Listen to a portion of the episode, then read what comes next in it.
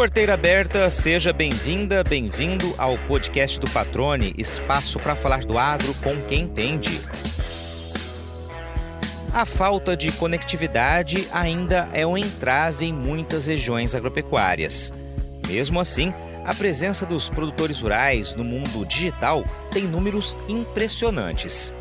Basta lembrar que três anos atrás, uma pesquisa da Associação Brasileira de Marketing Rural revelou que 94% dos produtores tinham smartphones, 74% se atualizavam pela internet e 76% usavam o WhatsApp para realizar negócios. Imaginem o quanto isso deve ter se intensificado de lá para cá, hein?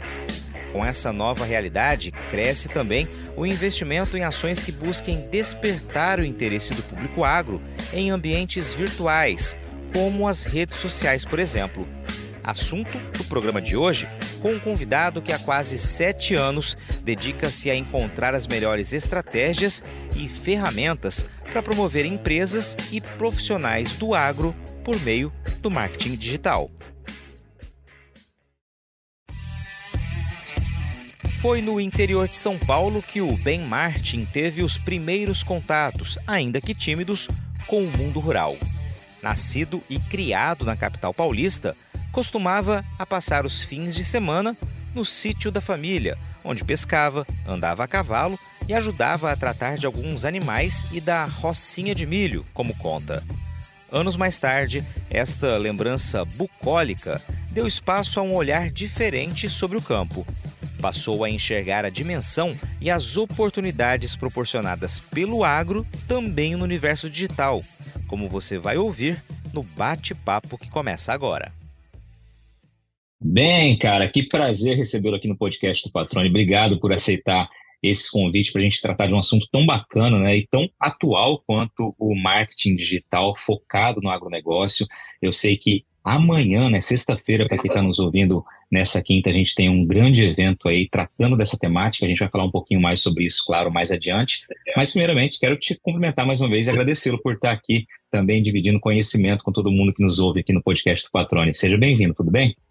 Imagina, obrigado, Patrone. Foi um prazer estar aqui no podcast com você. A gente, é, esse convite foi bem especial aí. Espero aí atender as expectativas do pessoal que está ouvindo a gente e trazer um conteúdo bem legal. Maravilha, cara. Bom, teu nome é Ben Martin Balik. Vamos falar um pouquinho da origem do nome, que certamente você já deve ter respondido isso várias e várias vezes. Não vai ser diferente aqui também, né?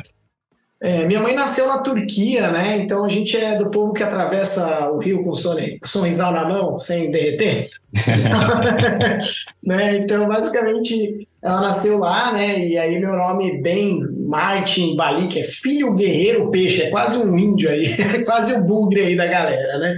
Então, Ben Martin, filho guerreiro, nome diferente aí. Pode me chamar de Ben, minha mulher não acha ruim, só se for Benzinho ou Ben. Aí fica, fica Aí, aí não dá. Muito bem. Agora, cara, me diz uma coisa, já disse aí da tua, da tua origem, né, da, da, dos familiares, mas você nasceu basicamente onde, né, em que região do país, né? Eu queria já começar a entender um pouquinho da tua história aí desde o início. Legal. Bom, eu nasci lá em São Paulo, capital mesmo, né? Então, no, no, eu brinco, eu nasci no meio da bagunça, né? Então, lá no centro mesmo, a gente ficava lá perto da Consolação, da Avenida Paulista.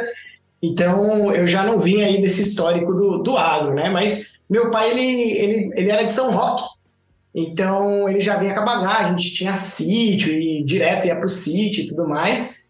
E a partir disso, eu comecei a minha jornada ali como, como parte da informática e tudo mais. E aí depois, com o tempo, eu fui entrando ali no marketing, lá por meus 24, 25 anos. Eu pareço bem mais jovem do que eu sou, né? Tenho 34 anos, mas Mas foi aí que eu, que eu acabei entrando aí no marketing digital. Mas basicamente foi isso. Eu cheguei a estudar sistemas para informática, não sou formado em publicidade, por incrível que pareça, mas eu sou formado pela internet. Então a gente fez bastante cursos, certificações de vários especialistas e a gente foi acumulando aí algumas experiências. Legal, cara. E você só mencionou ali que seu pai tinha um sítio, então assim, a tua primeira ligação com o campo tem a ver com esse sítio aí, talvez não com produção, mas com aquele ambiente campestre, né? Todo aquele ar mais gostoso de respirar, tem esse vínculo também aí. Exatamente, porque era Ibiúna, Calcaia do Alto, lá uma região é, tem muito pinos, né? Então tem silvicultura pra caramba pra lá. E tem, tem, tem, alguma, tem plantio lá também, né? Mata Atlântica ali por ali. Meu pai ele criava, criava cavalo, então tinha cavalo mais para lazer mesmo, mais para uso pessoal. Tinha ali uma rocinha de milho, a gente tinha o, o, o açudinho que a gente jogava peixe lá para pescar, e era churrascado ali. To, todo fim de semana tinha, tinha um, quase todo fim de semana tinha um churrasquinho lá. Então, e meu pai foi uma pessoa de fazenda mesmo. Ele ia para a escola cavalo, lá na região de São Roque, e esse foi meu primeiro contato aí com, com a parte de mais, mais de fazenda mesmo, né? Com, com a uhum. roça, com, com mato. E eu gostava de ficar lá, a gente ia lá nos pés de milho, lá, plantava próprio ali, não era muito, muito grande. O sítio era grande, né? Mas não, não tinha uma plantação para vender, era mais para próprio mesmo. Aí brincava lá, fazia os adubos, tra, tra, tratava os bichos que dava no milho para a gente poder comer ali da, do que o sítio dava. E tinha pomar também, né? Então, esse foi meu uhum. primeiro contato aí com, o agro mesmo. Legal, cara. E tem no sangue, né? Você falou que seu pai já gostava, já vivenciava isso na, na adolescência, provavelmente, né? na juventude dele ali. Então, isso tá no sangue mesmo, e de uma certa forma, uma hora ou outra, isso acaba aflorando, né? Vindo a tornar uma relação muito mais próxima e profissional também com esse setor. É, e aí depois com o tempo eu fui morar no interior, né? Então, quando depois que eu, que eu eu, eu resolvi sair do, da cidade grande para o interior, por umas questões mais pessoais mesmo, de falar, bom, eu vou para um lugar mais sossegado, né? E aí a gente chegou, aí o primeiro lugar que eu fui foi uma cidadezinha pequenininha, Terra do Café, Tejupá. Bem pequenininha, 5 mil habitantes. Eu fui lá me esconder lá. aí foi lá que eu tive mais contato ainda com, com, com o rural. Depois aí eu fui fui mudando de cidades ali, sempre interioranas, o pessoal uma região de café, outra região mais cítrica de laranja. Aí depois eu fui para Buri e hoje eu estou em Presidente Pitaço, mais o pessoal da pecuária aqui, né? Ou seja, o agro está sempre aí nesse interiorzão de São Paulo também aí presente, muito presente também na, nas regiões em que você é, trabalhou, morou, né, residiu, ou seja, você também veio agregando conhecimento e bagagem com relação a essa vivência, né, quem está próximo dessas regiões, quem vive nessas regiões, de um jeito ou de outro acaba adquirindo conhecimento, né, sobre realmente a realidade do setor. E aí você falou, né, que acabou é, fazendo cursos e cursos aí, você falou formado em internet, né? Ou seja, aproveitando toda essa oportunidade que a internet disponibiliza de realmente você buscar conhecimento, você é, se aprimorar, né? Tem para todos os gostos, todas as possibilidades de, de, trabalho. E aí você encontrou essa sinergia com o agro, né? O marketing focado no agro. Eu queria que você explicasse esse processo para a gente, bem. É, o, quando, quando eu comecei a fazer marketing digital, a gente atendia vários nichos, né? Eu chegava a atender com a minha agência vários nichos. E aí a primeira, a primeira, o primeiro agronegócio que eu atendi foi uma startup que ele fazia ele em 2018, 2019, antes da pandemia ainda, ele trabalhava com recuperação de ICMS para fazendas, né? E aí foi meu primeiro contato com o marketing dentro do agro. Eu sempre vivi em cidade pequena, tal, conhecia bastante gente que trabalhava na, na, na área rural e tal, amigos meus, mas nunca, nunca tinha trabalhado no marketing voltado para o agronegócio. E aí eu comecei a entender que, o, que dentro do, do, do agro tinha muita oportunidade de, de, de marketing digital, né? É, tinha, tinha aquele preceito de, poxa, o produtor não tem acesso à internet e tal, mas convivendo e vivendo com produtores, eu falei, poxa, mas a galera é cheia das tecnologias, né? Por que, que eles não, não têm acesso? Aí eu comecei a entender, perguntar, pesquisar, e a gente foi entendendo, e aí eu fui fui prospectando empresas mais do agro mesmo, porque eu sabia que eles, eles tinham uma alta capacidade de investimento em marketing digital, fazia marketing tradicional, mas não media muito, era muito, a gente chama, eu chamo de marketing intuitivo. Que, né, a gente não pode falar que não é tecnológico, porque né, você vai lá, outdoor, tem lá o, o, os produtos, os, os, né, as embalagens dos insumos, a própria marca, todo o agronegócio sempre trabalhou muito bem a questão de relacionamento com o cliente, mas eu falei, puxa, quais são as possibilidades da gente digitalizar tudo isso e criar aí máquinas digitais para contribuir para a venda e para o marketing do, do agronegócio? E aí eu fui começar atendendo. a gente começou a atender uma indústria de fertilizantes, começou a atender algumas revendas agrícolas, e aí, conforme a gente foi entendendo a necessidade, eu fui trazendo algumas ferramentas que a gente vinha em outros nichos, que a gente chegou a atender umas startups grandes de São Paulo e tal, Então eu trazia tecnologias e metodologias que vinham de empresas grandes que funcionavam muito bem e aplicava em empresas médias é, e grandes do agro é, técnicas adaptadas para o agronegócio. E aí a gente começou a chamar o famoso inbound marketing, que é o marketing de conteúdo, eu comecei a chamar de lead cultura, que foi a maneira da gente plantar, regar e colher oportunidades na internet através do agronegócio, é adaptar a linguagem do marketing é, mais de performance, de grandes empresas ou de empresas que são fora do nicho mais tecnológico, trazer uma linguagem mais fácil para o agro, para a gente conseguir aplicar e até o próprio dono de agronegócio, que às vezes tem uma gestão mais intuitiva e não tão tecnológica, ou não tão é, metodológica, trazer algumas estratégias padrões de mercados mais adaptados. E isso foi, foi ganhando aderência com o tempo. Né? Maravilha, cara. E aí a gente viveu, você falou que começou a ter essa experiência inicial ali ainda antes da pandemia. E aí não tem como deixar de falar do período de pandemia, né? Onde a gente viu uma, uma digitalização, vou utilizar esse termo, não sei se estou correto aqui, uhum. muito maior do agro, né? Como que isso linkou com, essa, com esse novo trabalho que você vinha fazendo?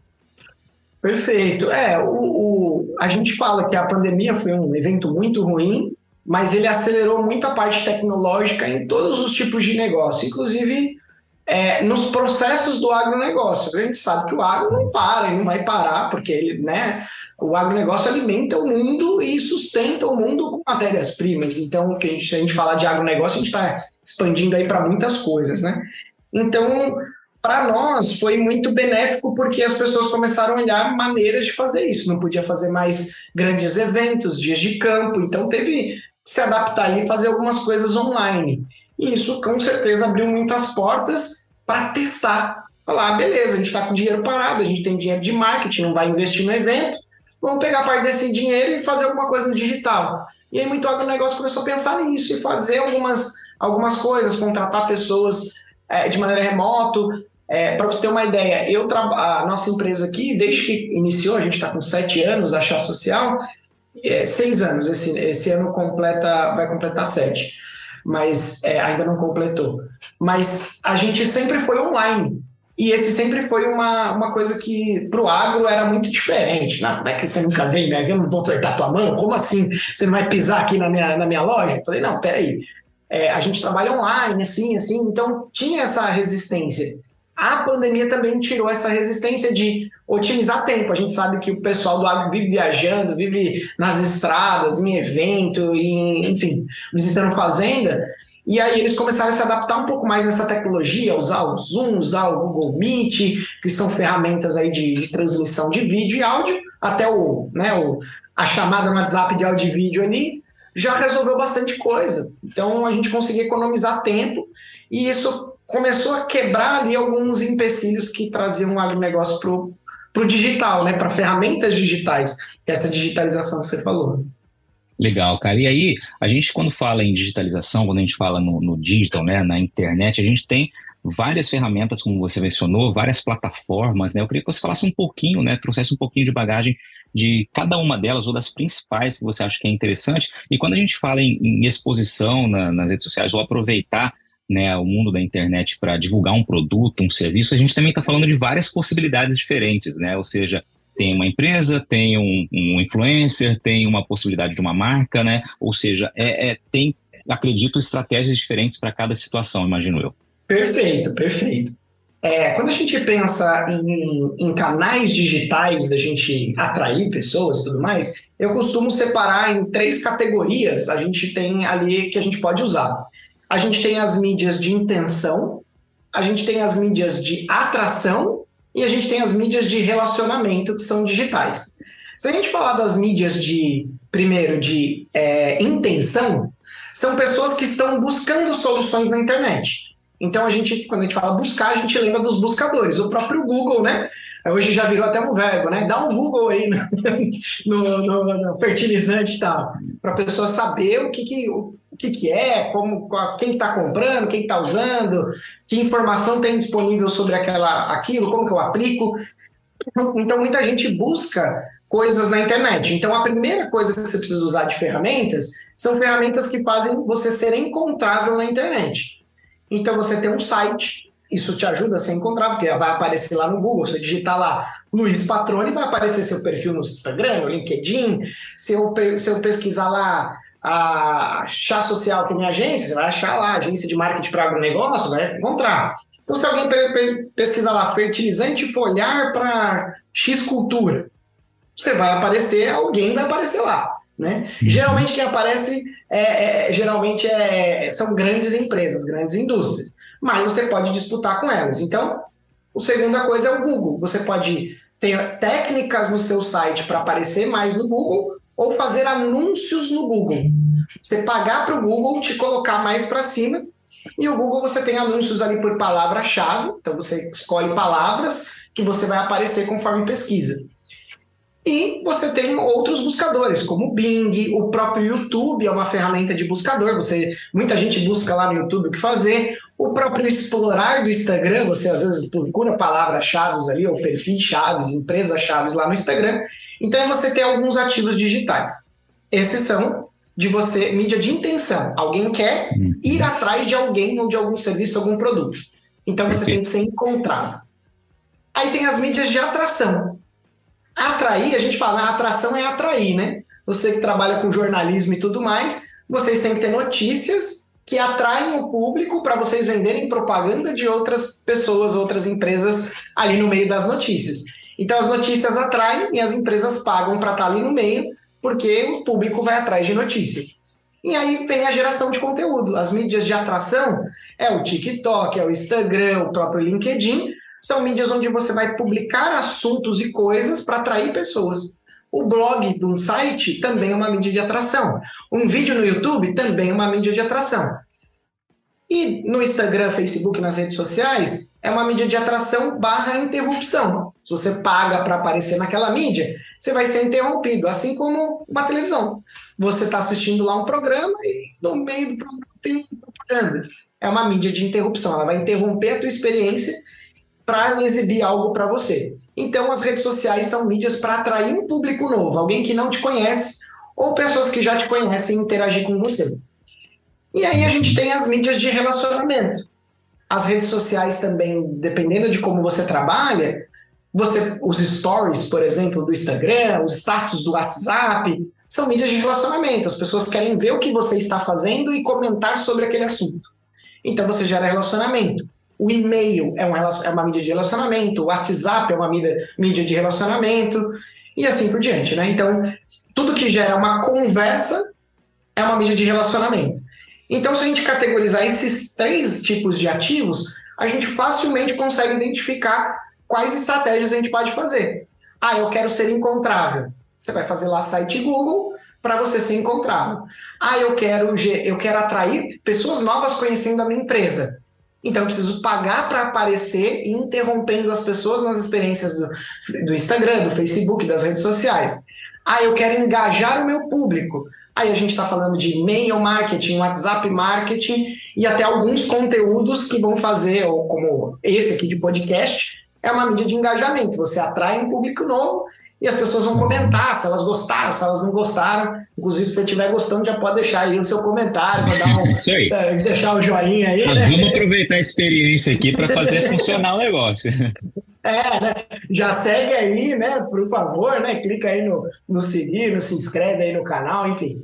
Né? Então, são, são essas mídias e, essa, e a gente pode criar estratégias para cada um dessas, desses objetivos macros dentro da internet e a partir disso você consegue depois vender, né? Então você atrai para vender, você aparece para vender e você se relaciona para vender. Aí você tem que criar jornadas onde a pessoa começa e onde ela vai parar na venda para construir essa jornada de relacionamento que é o que não muda muito, Patrone, porque no campo é a mesma coisa. Você vai lá, visita a fazenda, conhece o produtor, aí conversa com ele, aí marca a reunião, aí você vai lá, você olha o campo dele, fala, ó, isso aqui é bom, isso aqui é ruim, isso aqui não é. Aí depois de um relacionamento, chega no momento, e aí, você vai comprar, não vai? Ah, vou comprar, ah, então esse produto aqui é o melhor, vamos fechar e tal, e aí fecha.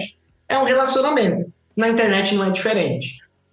Excelente, cara. E aí você falando, você citou ali o, WhatsApp, por exemplo, é uma das mídias mais utilizadas, um dos canais mais utilizados, né, pelo produtor rural, inclusive, né? Pesquisas é, mostram isso que, de fato, o produtor está cada vez mais, inclusive, fazendo negócios de maneira digital, muito também decorrente do que aconteceu do processo todo, né, é, necessário por conta da pandemia. Né?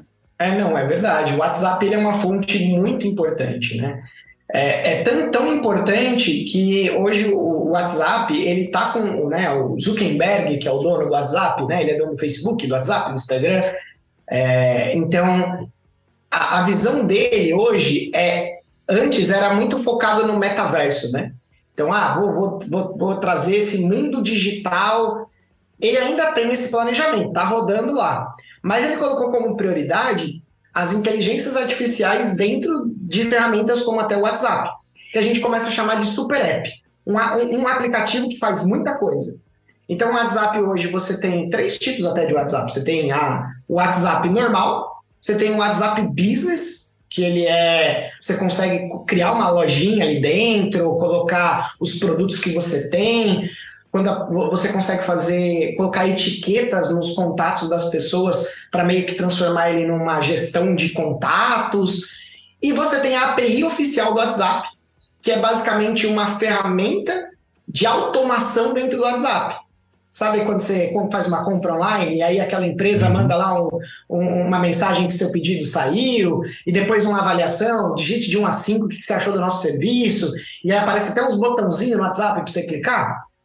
Isso aí é automação, ele está usando a API oficial, que aí não é um aplicativo igual do WhatsApp que a gente usa, ele geralmente tem uma ferramenta, uma plataforma que intermedia as mensagens do WhatsApp e essa automação, esses robôs.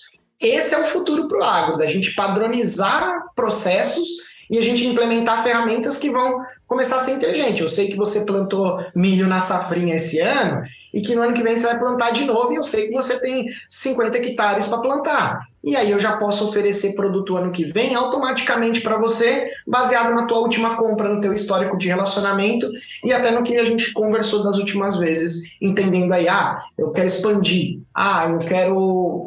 A gente pergunta coisas, a pessoa responde, a gente armazena essas informações tudo dentro da LGPD, que é importante dizer, né, da Lei Geral de Proteção uhum. de Dados, para depois a gente fazer alguma coisa. E é fácil as pessoas confundirem, Patrone, o, o WhatsApp, marketing no WhatsApp com spam. Não é sair mandando lista de transmissão, fake news para a galera toda, falando mal de, de, de político A, B. Não, não é isso. é, marketing no WhatsApp, você consegue construir isso de uma maneira bem inteligente. O que a gente sempre tem que lembrar é que marketing digital e agronegócio é a mesma coisa. A gente tem que plantar, regar e colher. O que a maioria das pessoas faz é tentar colher só. Ah, patrone, tá aqui, ó, compra lá de mim isso aqui. Ó, oh, patrone, eu tenho isso aqui, você não quer comprar? Pô, a pessoa que vem e fala sempre a mesma coisa, sempre tentando vender, vira aquele vendedor chato que ninguém gosta. Mas se o cara vai lá e fala, pô, patrone, ó, eu vi que, que, você tá com uma fazenda, legal, o que, que você está plantando aí? Ah, legal. E você está tendo dificuldade com alguma coisa? Cara, olha, minha produção tá ruim, meu solo tá meio manchado. Pô, cara, então, se a gente fizer um equilíbrio de solo aí, usar alguns, alguns tipos de, de minérios aqui para a gente poder né, equalizar o solo, deixar o pegar legalzinho e tal, ter mais nutriente, enriquecer um pouco esse solo para tua plantação. Pô, mas isso é interessante. E como é que geralmente funciona? Olha, a gente tem que fazer uma análise de solo para a gente mapear o solo, né, fazer uma agricultura de precisão para a gente conseguir começar a plantar. Pô, não é bem mais legal alguém que está interessado no que você está fazendo, dando dica e depois ele vai introduzir um produto? Então, é isso que as pessoas esquecem na internet. Aí vira panfletagem e ninguém quer saber de panfletagem. Ah, excelente, cara. E a experiência fica diferente também, né? Você, com certeza, vou usar o termo aqui cliente, mas acho que não seria esse o termo mais apropriado. Mas aí você conquista aquela pessoa, conquista a confiança, né? E com certeza os resultados, né, de qualquer relacionamento tendem a ser muito melhores porque são baseados, de fato, em conteúdo, né, em algo concreto, né, numa troca de fato. Vou aproveitar que você citou esse, essa maneira equivocada né, de buscar ali, é, ter acesso àquela pessoa, aquele cliente. É, quais outros erros você costuma observar no agronegócio quando a gente fala em marketing digital? Perfeito. Então, a primeira coisa que é, foi esse, né? Panfletagem de produto na internet. Bota lá só o produto, produto, produto. Outra coisa que, que muito agronegócio acaba errando é, por exemplo, eles colocam lá a fotinho, dia do agrônomo, por exemplo, né? Dia de qualquer coisa, dia de Páscoa. Tá, perfeito. Antigamente, na conservadorismo, tinha aquela mensagem padrão que se mandava para todo mundo, mas era uma cartinha, né? Não antigamente, estou falando antes da internet. Era uma cartinha feita pelo diretor da empresa, imprimia, ele, ele, escrevia, ele mesmo escrevia, assinava todas as cartinhas. E aí depois foram digitalizando isso, aí a, a, a, não era mais digitar, não era mais assinado na mão, era um carimbo. E aí as pessoas na rede social costumam é, digitalizar os seus processos, né? Ah, é o dia do agrônomo, tem que falar para todo agrônomo que é o dia dele, beleza. Só que isso é um erro comum, porque é um post frio, as pessoas podem até curtir, mas não vai levar a lugar nenhum e não vai gerar conexão nenhuma. E a maioria do agronegócio faz. O que ela podia fazer ao invés disso? Por que ela não pega três, quatro, cinco agrônomos que são clientes dessa empresa, ou estão no ecossistema dessa empresa, e traz eles para falar os desafios de ser um agrônomo, qual, o que, que ele sonhava em ser, como que, ele, como que ele se sente hoje, se ele se sente realizado, como que a empresa contribui e facilita o trabalho do agrônomo. Você gera uma contextualização do dia do agrônomo. Porque senão você está só. É, é, é, se eu falar, Ô Luiz, tudo bom? Como é que você tá? Você vai falar, ô Bemar, tudo bem? E você, ah, tudo bom. Mera formalidade. Eu não estou pouco me importando se você está bem ou não. É isso. E aquele post do dia do agrônomo lá na rede social? É isso. Você não está se importando com agrônomo nenhum. Você só está cumprindo tabela. Ah, é dia do agrônomo, tem que postar. Corre lá, faz lá arte, lá, posta lá. É isso. Então, que as pessoas. Não estou falando só do dia do agrônomo, estou falando de, um, de todos os dias comemorativos. Pô, se a pessoa é religiosa, está na Páscoa, pô, transmite sua, sua mensagem positiva de uma maneira mais significativa. Não só bota lá um negócio que todo mundo bota, né? Achou bonitinho, botou a mesma mensagem que todo mundo. Então, cria um contexto. Isso gera relacionamento. Relacionamento forte, um relacionamento que gera vínculo. Então, esse é um, é um dos grandes erros. E o terceiro erro, na, nas redes sociais, é não pensar na distribuição do conteúdo.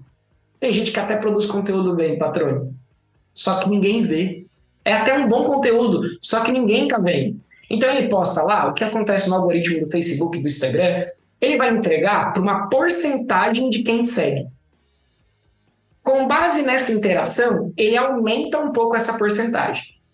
Se você postar outro post, ele vai pegar uma outra parcela do teu público e mostrar outro post. E aí, de vez em quando, ele vai criando interseções entre um e outro. Né? Então vai criando aí, tem vez que o seu público vai receber dois posts naquela semana, por exemplo. Esse é o algoritmo do feed do Facebook e do Instagram. Agora, se você coloca dinheiro, porque o negócio do, do tio Zuck, né, do Zuckerberg, é ganhar dinheiro com anúncio. Exato, é ganhar dinheiro com anúncio. Então, se você coloca lá pelo menos 10 reais por dia, existe uma estratégia americana que fala de é, é, 3 dólares por dia. Aí a gente coloca, converte aqui, né? 10 reais tá bom. 10 reais já fica bom, já, tá bom? 10 reais, não vamos converter ao pé da letra, não, senão lasca tudo. Mas 10 reais por dia é 300 reais por mês. É menos que um dia de custo de gasolina, alimentação de um RTV na rua. É menos. 300 reais por mês. É menos de um gasto de, por dia de um RTV na rua um representante de venda na rua, no, na estrada.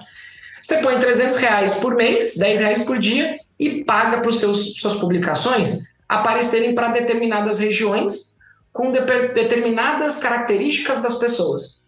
Ah, eu quero pessoas que têm interesse no milho, que são formados em agronomia e que moram na região Piriri Pororó da, de Minas Gerais. Sei lá, qualquer cidade de Minas que planta milho, por exemplo. Aí você vai lá e exibe aquelas publicações naquela região para aquelas pessoas. E você pode pegar uma parcela desse dinheiro e é, fazer com que o, o Instagram o Facebook force aparecer no perfil delas. E aí você tem a distribuição. Porque também não adianta você fazer toda aquela produção do agrônomo que a gente falou aqui e ninguém vê. Então você tem que pagar para você ter certeza que você vai aparecer. E a, a lei, é, né, o, bem-vindo ao capitalismo, a lei do capitalismo é essa. Ou você paga ou você não aparece. Já foi a época que o Facebook entregava 100%. O TikTok tem uma distribuição um pouco maior.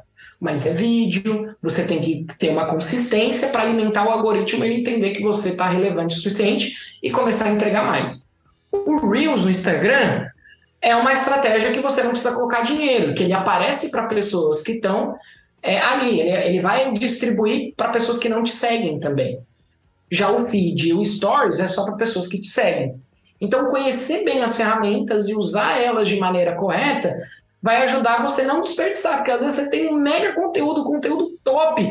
Cara, que o teu. O cara é um acadêmico que fez um conteúdo sensacional que, vai, que ajuda o produtor de uma maneira, só que o produtor não vê. Por que não vê? Porque você não distribui. Aí sabe o que, que o pessoal fala, patrão? Fala que o produtor não tem Facebook e Instagram. Mas não é, é porque ele está gerando conteúdo re relevante, por isso que ele não está engajando.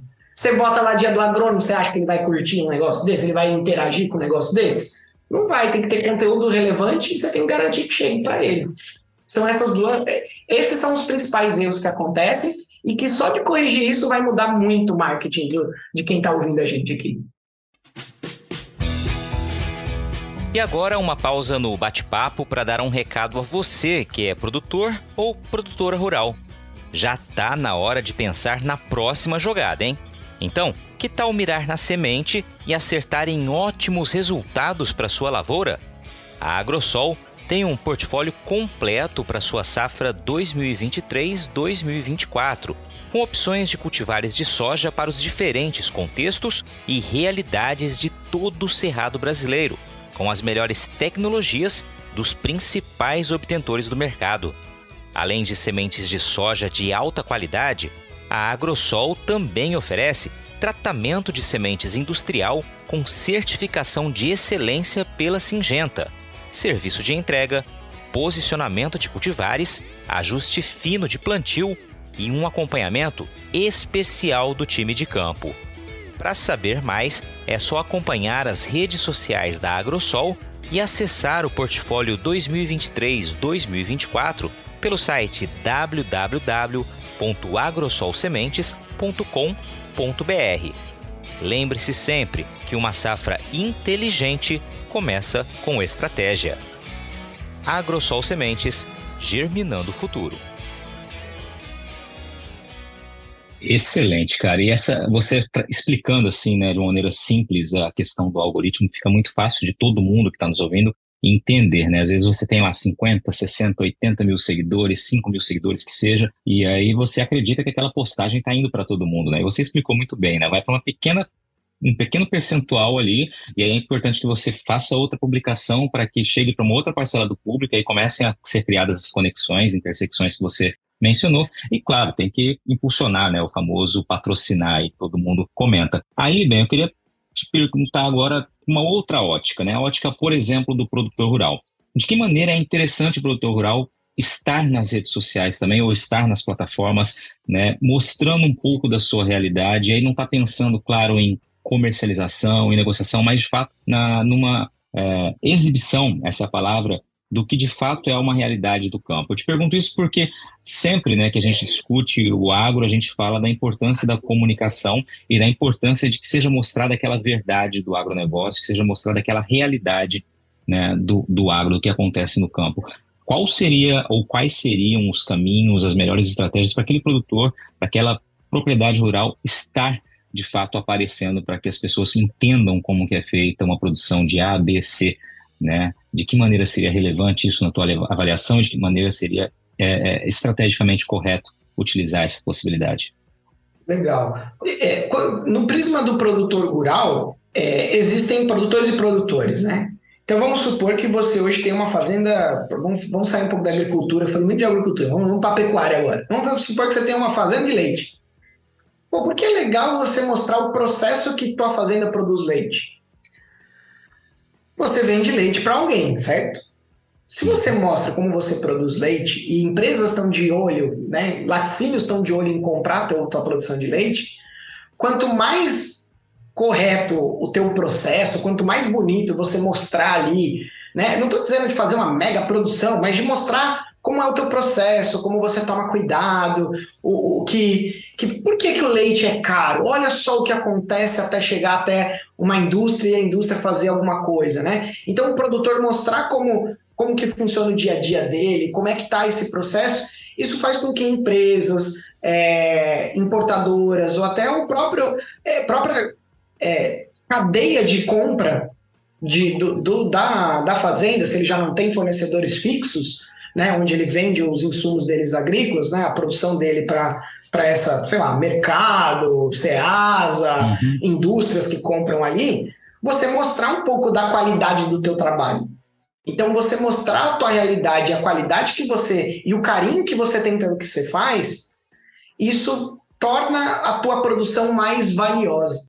A gente tem o preço da commodity lá, mas faz você ser visto, você ser bem visto no mercado, e isso pode te abrir oportunidades que você não tinha percebido antes. Então você tem uma valorização do teu próprio trabalho.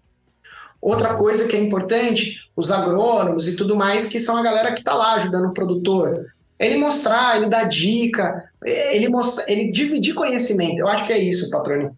O, o, ponto maior não é, ah, precisa ter uma foto bonita, precisa ter o... É dividir o conhecimento.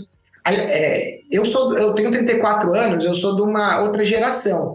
Mas a geração dos produtores hoje, que tem ali em volta dos seus vamos colocar aí de 50 a 65 anos, que são os produtores, os maiores produtores, né, que já estão ali muito tempo, que são os donos das fazendas, né?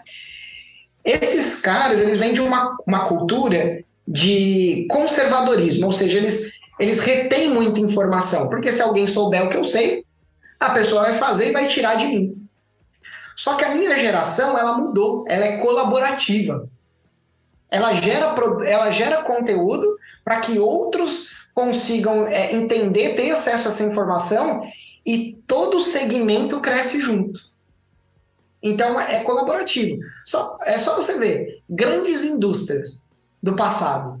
O segredo da Coca-Cola, o segredo de não sei o quê. Todo mundo tinha segredos a, sete chaves. É lógico que a gente está falando de produto, tal, indústria, tal, tem os seus segredos ainda. Uhum.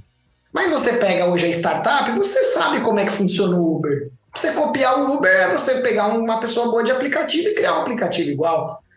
E, e, até você conseguir ser do mesmo tamanho que um Uber, que um, enfim, qualquer um, um grande aplicativo aí, né? Um iFood, enfim, qualquer coisa. A ideia é fácil de você entender e tentar replicar. O que você não tem é maturidade para a empresa chegar no nível e lucrar como ela. Então, dividir conhecimento ajuda todo mundo a se desenvolver, que é o papel da Embrapa, não é? Fazer pesquisa e espalhar essa, esses dados de pesquisa para os produtores. Então, se os produtores eles trocassem mais, não só entre eles, mas os, colocassem isso na internet, tudo ficaria mais rico, tudo seria validado, tudo seria mais é, teria mais informação. Então, é isso que o produtor pode fazer. Ele pode compartilhar o conhecimento dele, mostrar o processo da fazenda dele para valorizar na escala de valor, ele, ele, ele se enxergar com mais valor e, e as pessoas é, darem mais valor para o trabalho que ele faz, que é tão pesado, que é tão difícil e tão cheio de variáveis, porque uma coisa é lidar com pessoa, outra coisa é lidar com clima, que você não sabe o que vai acontecer. E, e, e ele lida com clima, com pessoas, com transporte, com mudança política. Então, tudo, tudo isso interfere, não é política interna, política internacional. Então, é muita variável e ele não consegue controlar tudo isso. Então, ele compartilhar um pouco, do, o, o muito do conhecimento que ele tem, ajuda, pode ajudar todo mundo. Né? Excelente, cara. Muito boa essa análise e concordo plenamente no que diz respeito a dividir conhecimento, né? É agregar sempre mais valor à tua realidade e à dos demais também, é fazer com que todos possam ter ferramentas para crescer de maneira conjunta, né? E eu acho que é muito bom quando você fala na questão da imagem, né? De mostrar o quão difícil é você fazer agricultura pecuária, né? Você produzir alimentos, né? Quantas variáveis interferem, né? No desempenho de uma fazenda e acredito que esse poder da comunicação, de utilizar as ferramentas que a gente dispõe hoje para que é, essa dificuldade, essa garra possam ser vistas por mais pessoas, realmente é um caminho muito interessante e estratégico para que a gente consiga, né, transformar, vou usar essa palavra aqui, a imagem do setor para muitas pessoas que não conhecem essa realidade do campo. Né? A gente várias vezes participa de eventos, discute com especialistas. Esse ponto é um ponto é, muito importante, né? E aqui, mais uma vez, temos alguém que entende do assunto e que também é, compartilha dessa, dessa opinião. Eu queria aproveitar agora, bem antes da gente partir aqui para a nossa próxima etapa aqui desse bate-papo, é que você faça um pouquinho da tua experiência nesses quase sete anos de agência, né, com clientes do agro, né? Você trouxesse algum case aí, um ou dois cases aí de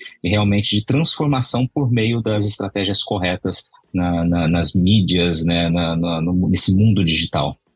Perfeito. O primeiro case é uma indústria de fertilizantes. Eu não vou citar nomes porque eu consigo dar mais dados, tá? Então, é uma indústria de fertilizantes. E ela veio com uma proposta, poxa, gente, a gente não é digital e tal, tem lá uma mídia meio abandonada, um site meio abandonado. Aí eles fizeram uma, um rebranding, né, que é refazer a marca, a identidade visual deles, como as pessoas enxergam a marca, fizeram com uma outra empresa, e vieram até a gente com essa proposta. Martin, a gente precisa ser mais digital e atrair oportunidades pela internet para a nossa indústria de fertilizantes. Falei, beleza, maravilha, a gente criou um plano estratégico para eles com essa dor. E aí a gente, primeira coisa que a gente corrigiu foi o site, né? Então, o primeiro passo foi arrumar a casa. A gente brinca. Primeiro a gente arruma a casa para depois chamar os amigos para comer em casa, né? Você não chama a galera e não deixa a casa bagunçar. Geralmente não, né? Tem gente que pode ser que faça isso. Né? Mas aqui, se a gente fizer, minha mulher fica brava. Tem, tem que arrumar a casa antes, não? né? Então a gente arruma a casa. Então arruma lá a casa, o site deles. Então o site, o site a gente mudou um pouco, mostrou que assim que entra no site já sabe exatamente o que eles fazem, quais os tipos de fertilizante, quais os produtos que tem, quais as categorizações dos produtos, cada página de produto tem uma página específica com detalhes daquele produto. Legal, maravilha. Fizemos isso? Muito bem. Aí começou a fase de atração, né? Plantar na, na, na internet, de atrair pessoas. Então a gente começou a fazer alguns anúncios para que primeiro a empresa seja vista, se atraia pessoas, pessoas conheçam a empresa. A gente saiu aí de 3 a 4 mil pessoas vendo a empresa todos os meses na internet para 500 mil em dois meses. Pessoas vendo a empresa na internet. Nas regiões, aí a gente brincou que a gente usou uma estratégia de diminuição de tempo de porteira. A gente fez anúncios específicos em regiões que os RTVs estavam explorando ou iam explorar. Então a gente ia lá, fazia uma pulverização de propaganda naquela região. Quando os RTV chegavam, as pessoas já tinham alguma noção de quem a empresa era. Então a gente fazia um trabalho que a gente chama de retenção de marca. E a partir disso, eles partiram de zero pessoas cotando com eles todos os meses pela internet para 50 a 55 pessoas cotando todos os meses, novas pessoas cotando todos os meses fertilizante com eles pela internet. Então as mensagens pararam de ser, olha que bonito, ai que legal, para olha que interessante o que o produto de vocês faz, olha tem uma área assim, quanto que custa o, o, é, usar esse produto XPTO dentro do, do da, da, minha lavoura, olha se eu comprar em mais quantidade, é, vocês conseguem um preço melhor para mim? Ah, na minha região, quem revende o produto de vocês? E também encontrou parceiros de revendas. A gente tem pelo menos mais 5 a 10 cotações de revendas querendo agregar o produto no portfólio.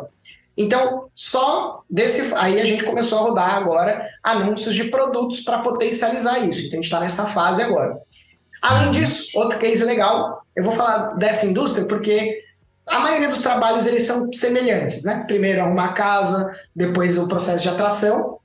São em feiras. Como é que a gente usa digital nas feiras? Olha só que legal que a gente fez com essa indústria. Foi na Farm Show, se eu não me engano, foi na Farm Show que aconteceu agora. No, no stand deles, a gente colocou um banner com um QR Code falando que quem escaneasse participaria de um sorteio dos prêmios deles lá. Eles também fizeram uma palestra na Farm Show, e no slide final da palestra também tinha esse QR Code. As pessoas escaneavam o QR Code e iam para um bot no WhatsApp. Elas mandavam um oi e o bot perguntava: Oi, tudo bem? É, eu sou aqui da empresa XPTO e eu quero falar com vocês é, quero fazer uma pergunta e conhecer um pouco vocês. E aí o bot perguntava, é, o que, que você planta? Da onde você é? Qual cidade? Qual estado? Qual é a cultura? Ah, que legal! Então você já está participando do nosso prêmio. Na hora do sorteio, nós vamos te enviar. O sorteio vai acontecer em tal horário e a gente vai te avisar quando chegar perto desse horário. Aí rolou a palestra deles lá. Uhum. Depois que rolou a palestra, a, o bot do WhatsApp pegou todas as pessoas que, que, que conversaram com o bot e mandou: vem até o stand que a gente vai começar o sorteio. As pessoas foram até o stand e no, no que elas foram no stand, Eles fizeram uma palestra do produto e depois sortearam. Então, é assim que você usa. Tem uma outra estratégia que a gente vai aplicar em uma, em uma empresa de implementos. A gente vai criar um QR Code com um bot exclusivo para cada implemento e as pessoas nas feiras vão escanear o implemento e vão conversar com o implemento. Então eles vão falar, oi, eu sou, ah, tudo bom, eu sou implemento tal, eu faço isso, eu faço aquilo. E você, o que, que você faz? Porque a gente criou uma estratégia que é nova no mercado internacional, que chama estratégia de marketing conversacional. É colocar as pessoas em conversas para que a gente troque informações depois venda segmentado para ela. E as taxas de conversão no WhatsApp são 30 vezes maior do que no e-mail. O e-mail funciona no Admin, tá? Tem gente que não uhum. acredita. Muita gente pode até comentar aqui embaixo. Não, no e-mail não funciona. Mas funciona, só que a taxa de conversão do e-mail gira em 1 a 3%, e no WhatsApp pode chegar até 30 vezes isso, 30%, 30 de taxa de conversão no WhatsApp. Eu sei que eu também já fiz teste, a gente já testou várias coisas aqui. Então, assim, são estratégias e cases de que realmente é possível usar o digital no agro. Você só precisa saber como implementar uma estratégia que não vai atrapalhar o produtor. Você tem que sempre pensar em quem você vai falar. Tem uma software house, por exemplo, do agro, na área de pecuária que a gente atende, que, cara, eles é pecuária de leite. E o público, esse público específico de pecuária de leite deles, os caras não conseguem nem escrever, no, os produtores não conseguem escrever no WhatsApp. Então, por áudio, você consegue fazer um robozinho, gravar áudios padrões, ele manda áudio e bota lá. É, clica no xizinho se você não quer e clica no verdinho se você quer. E a pessoa clica no verdinho e já sabe que é, o vendedor liga e, e finaliza a venda. Então, assim, é você entender o teu público, entender como é que funcionam os canais digitais e criar estratégia. Não adianta fazer e falar que não funciona.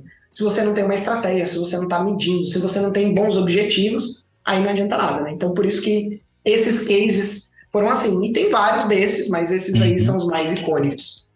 Excelente, cara. E aí você, claro, traz a criatividade do profissional que precisa, né, realmente ter aquela ideia bacana, né, é, é, reunindo todas essas características de local, de perfil, de público e tudo mais.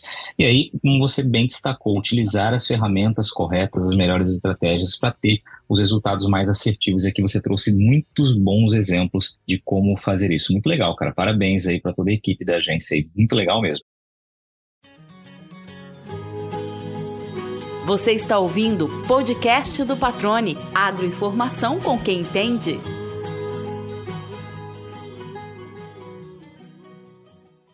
Deixa eu aproveitar agora, Ben, que a gente está caminhando para o fim aqui, para falar um pouco mais sobre o que eu mencionei logo no início, né? A gente está discutindo estratégias digitais, o marketing digital para o agro, e agora no dia 14, agora nessa sexta-feira, portanto, né, para quem está ouvindo aqui o podcast na, nesse dia de lançamento, na quinta-feira agora, amanhã, então, um dia inteiro aí, pela manhã e pela tarde, do Lead Cultura, Marketing Digital e Agronegócio. Aliás, o primeiro evento focado é, dessa natureza aqui, né? Ou seja, focado em marketing digital para o agronegócio mesmo. Eu queria que você falasse um pouquinho desse evento, que aliás você faz em parceria, realiza em parceria com meu grande amigo Paulo Ozaki, do Agro Resenha, né, um baita parceiro, já participou aqui do podcast, é um dos incentivadores, ele e o Ângelo Zelame, para que eu começasse o podcast do Patrão, então assim, um cara que eu tenho um carinho imenso, parceiraço, e evidentemente vou estar presente também nesse, nesse evento de cultura, aprendendo principalmente com vocês. Fala um pouquinho do evento. Legal, é, Patrone. O evento foi uma iniciativa assim muito legal. Eu e o Paulo Zac, a gente já tinha assim conversado ali no LinkedIn. Eu falei, pô, Paulo, não tem nada no mercado assim. A gente quer trazer um conteúdo. É, a gente percebeu que tinha muito conteúdo que ele era muito teórico e pouco prático. Eu acho que não, não é ruim ter a teoria, mas a galera do agro ainda precisa aprender algumas coisas práticas e, e conhecer metodologias para que eles consigam pôr a mão na massa e a gente conseguir acelerar esse mercado, né? Então a gente trouxe especialistas de muito lugar. Então é, a gente reuniu pessoas que têm vivência, né? Vivência dentro do marketing do agro e que geraram algum tipo de resultado legal dentro do, da internet. Porque não adianta também ter vivência e não ter resultado, né? Então a gente trouxe ali o próprio Paulo Ozaki, que vai falar de podcast, ele vai trazer cases de como o podcast trouxe um faturamento bem interessante para uma, uma indústria, que representa uma parcela interessante de, um, de, de, de faturamento para uma indústria. O Ivan Moreno da Orbia, que é o CEO da Orbia, uma das empresas mais maduras digitais do agronegócio, né, com, com conceito digital, de troca de pontos, de marketplace, que vai trazer a experiência de como é vender insumos pela internet, porque é o que a Orbia acaba fazendo de alguma maneira. É, a Mariana Maciel, que é uma, uma das redes de conteúdos lá da Bayer, então, da divisão agro da Bayer, né? Então, ela vai trazer como, como produzir conteúdo e como o conteúdo pode dar esse resultado. A gente vai levar também o Renato Borges, que é da AgroIntel, que ele tem uma ferramenta de CRM é, para agronegócios, e ele vai mostrar como que a gente estrutura uma conexão entre marketing e vendas de uma maneira digital, para que isso possa, você, às vezes você consiga vender aí no teu agronegócio de maneira online, não só presencial, ir lá. Uhum. Também o Michael Schitzel, que também é um estrategista digital, que ele trabalha com growth hacking. O que é growth hacking? São técnicas de acelerar vendas com marketing. Então, através de técnicas de marketing, como ele pode acelerar a jornada de compra do cliente ou fazer um departamento de vendas vender mais e mais rápido. Então ele vai trazer algumas técnicas usando o marketing, tá? O Tiago Martinez, do Tiago, arroba Tiago aí para quem conhece, quem conhece, o pessoal conhece bastante ele, que ele vai falar de agroinfluenciadores, como usar influenciadores nas suas estratégias de agronegócio. O Diego Pelizari vai falar do YouTube, né? Que ele tem lá o Agro de Respeito. O William Polis, que é da Tegra, ele vai falar de digitalização de processos. Porque a gente pensa em marketing digital, mas a gente esquece que tem que digitalizar processo. Não adianta só ter um marketing digital, tem muita coisa. E ele, né, é, ali com, com, a, com a empresa dele, ele faz isso. Ele vai mostrar como que você pode é, planejar isso. E vai ter lá a minha palestra, né, o, um dos menos relevantes, que é a minha, a minha de estratégias, né? Como a gente pode usar estratégias. Então aqui eu pincelei algumas coisinhas que vai estar lá, mas não tudo, que lá vai ter muito mais mas que assim é um evento que vai trazer muito conteúdo prático. E vai ser um dia inteiro de evento chamado Lead Cultura. Então você pode ir lá acessar leadcultura.com.br e eu vou disponibilizar um cupom aqui, ó, Lead Cultor 10, L E A D Cultor C U L T O R 10. Se você usar esse cupom, você tem 10% de desconto no ingresso. E é isso, esse evento aí é um primeiro evento de marketing digital para o agronegócio, focado, né, só de marketing digital para o agronegócio. Já teve eventos que falavam de marketing digital, mas não uhum. com foco nisso. Esse é o primeiro que só tem um foco em digital. Legal, cara. E assim, né, só de você mencionar que quem vai estar palestrando, né, além de você e do Paulo, é um time realmente de gente experiente que está fazendo na prática acontecer, né, nichado no agronegócio, né? Então, realmente, vai ser uma troca de experiência, uma oportunidade muito grande para quem quer conhecer, assim como eu, quero conhecer mais, né? Quero entender um pouco mais desse universo, de que maneira me posicionar melhor, né? Buscar melhores é, resultados, inclusive com o próprio podcast, buscar maiores visualizações, downloads, enfim, uma abrangência maior. Estou no lugar certo, estarei no lugar certo na hora certa, acompanhando e fico convite para quem quiser acompanhar também, aproveitar o desconto, o cupom aqui que o, que o Ben acabou de disponibilizar e aí a gente se encontrar nesse, nesse evento, né, de manhã e de tarde, como você disse, é o primeiro, certamente outras oportunidades serão colocadas em prática logo logo. Ah, vai vir muita coisa boa. A gente, eu fico me coçando para não contar, mas o Paulo não deixa. Aí, como o Paulo não está aqui, eu, não, eu, não, eu não posso contar, não, senão depois me bate depois. Maravilha. Ô, Ben, tem, um, tem uma parte final aqui do, do, nosso, do nosso entrevista, sempre que eu costumo pedir para que o nosso convidado, né, traga ali aquela pergunta que durante a tua vida, né, nem durante essa entrevista, uma pergunta que você gostaria um dia de ter respondido e que ninguém lhe fez essa pergunta, né? Que pergunta seria essa? Que eu sempre gosto de falar e, e poucas pessoas me perguntam é não foi o que te trouxe até aqui que vai te levar para o próximo nível. Então, a gente sempre tem que pensar que existem outras oportunidades e que a gente sempre precisa conhecer e ter a humildade de entender que existem outras oportunidades que a gente pode aprender. Então, pensar que o produtor não tem internet é um pensamento muito pequeno, porque talvez lá na fazenda realmente não tenha sinal, mas todo mundo tem WhatsApp, todo mundo, é, cinco anos atrás, falaram que é, tinha uma pesquisa que falava que 30, 40% antes da pandemia, 30, 40% da população é, mais de baixa renda acreditava que o Facebook era a internet. Então as pessoas estão nas redes sociais. Talvez o que a gente tem que pensar é: será que eu sou relevante o suficiente para essa pessoa interagir comigo? Então acho que essa é a reflexão que eu sempre me faço. Se eu estou sendo relevante o suficiente para alguém interagir, e acho que toda empresa, independente se é agronegócio ou pessoa que produz algum conteúdo na internet, tem que pensar: será que eu sou relevante o suficiente? Ou o meu conteúdo está sendo relevante o suficiente? Acho que é isso que eu gostaria de falar. Excelente, cara. Uma baita provocação. A, a, internet aqui fez o favor de falhar um pouquinho a conexão, mas acho que ficou muito claro para quem está nos ouvindo. Acho que deu para ouvir completamente o raciocínio.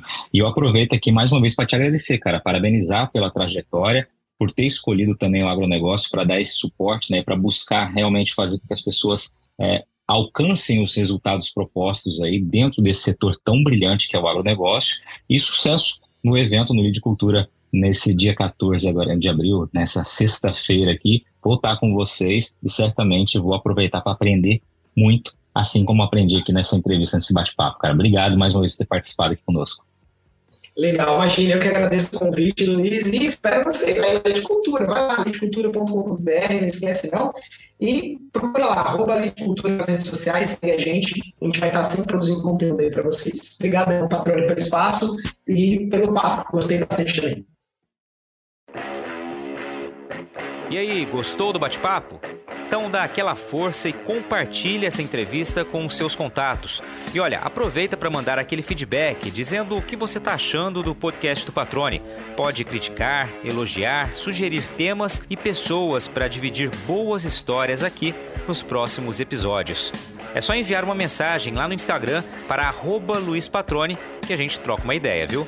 Então, gente, sucesso da porteira para dentro, força e fé da porteira para fora e vamos que vamos. Você ouviu o podcast do Patrone. Agroinformação com quem entende.